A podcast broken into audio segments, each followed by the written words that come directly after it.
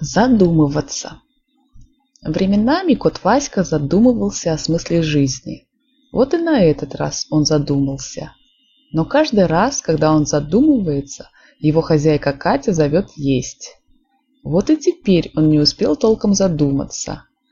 Ну вот, только задумаюсь, так сразу отвлекают. Как в таких условиях вообще можно задумываться о чем-либо? Ничего, в следующий раз подумаю подумал васька и вальяжно пошел на кухню